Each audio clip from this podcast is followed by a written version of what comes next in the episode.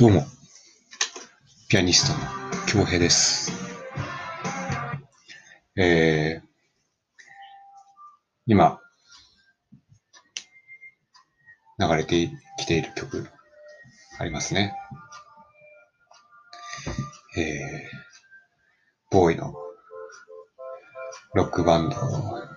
日本が誇る、えー、伝説の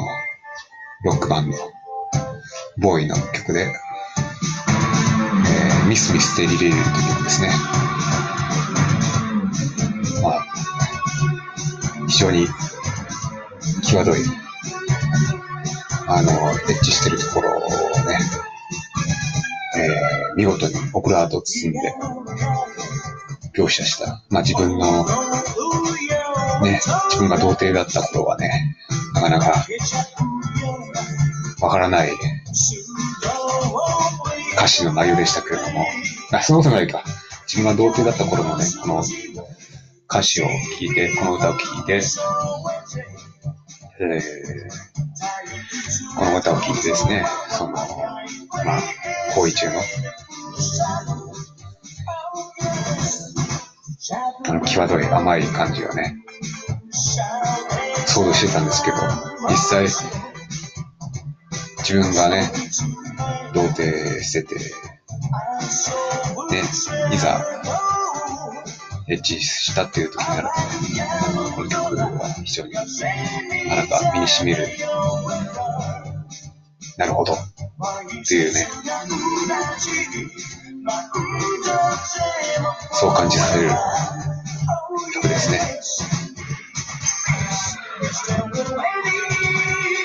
まあ僕が想像するに、氷室さんのね、14歳の時の初体験の曲を書いたと思うんですけれども、あの、このボーイのね、まあ、電気的な書物があるんですけれども、ドキュメンタリー的な書物か、えー、大きなビートの木の下でという本があるんですけれども、それに書いてあったんですが、村さんは14歳の時に、えー、19歳の近所の女性に声をかけられて、初めてのセックスを体験するというふうに書いてあったんですね。まあそれが、まあ本当かどうかはわからない、わからないんですけれども、まあおそらくそうやって書いてあるということはまあ本当なんでしょうね。で、まあこの歌詞を聞く、まあ、この曲を聞く、聞いて歌詞を読んでいるとですね、やっぱりこの、どうしてもその、氷室さんの14歳の時の初体験の曲なんだなっていうのを、自分は感じています。えー、まあ、そうですね。で、なぜ今日はこの話してるかというと、僕は動画アップしたんですよ、YouTube で。なので、それを、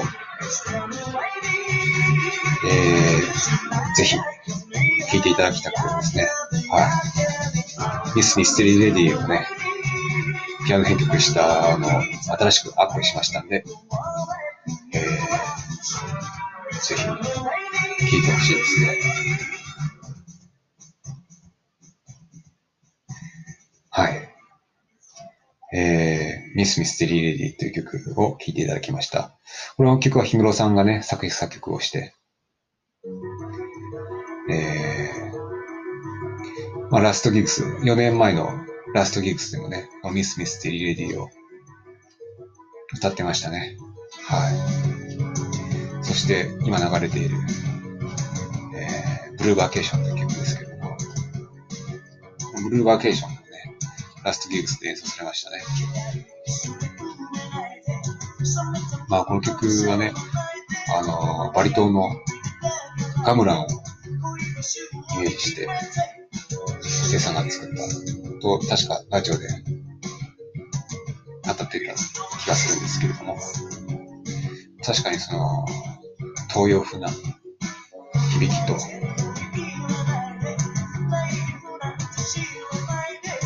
東洋風な響きがね、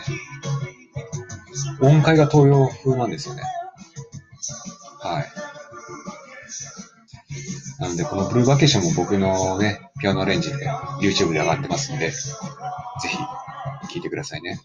またこの概要欄にリンク貼っておきますんで、ぜひ聴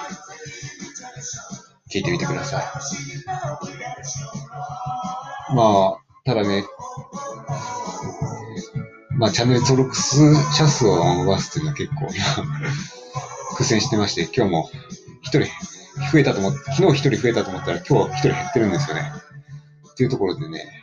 非常に苦戦してるんですけど、まあ今現在96人の方にチャンネル、チャンネル登録をいただいております。ぜひ僕の動画を見て音楽を聴いて気に入っていただけた方はぜひチャンネル登録をお願いいたします。えー、今日はね、Amazon フレックスをやってきたんですけれども、あ今日は本当ね、時間ギリギリで、しかもめちゃめちゃ荷物頼んで、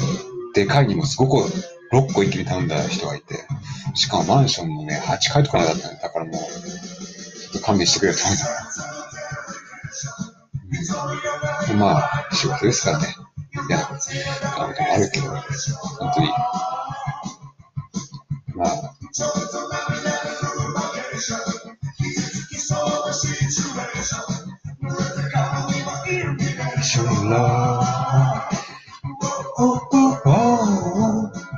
もう、ひむさんと布袋さんのね、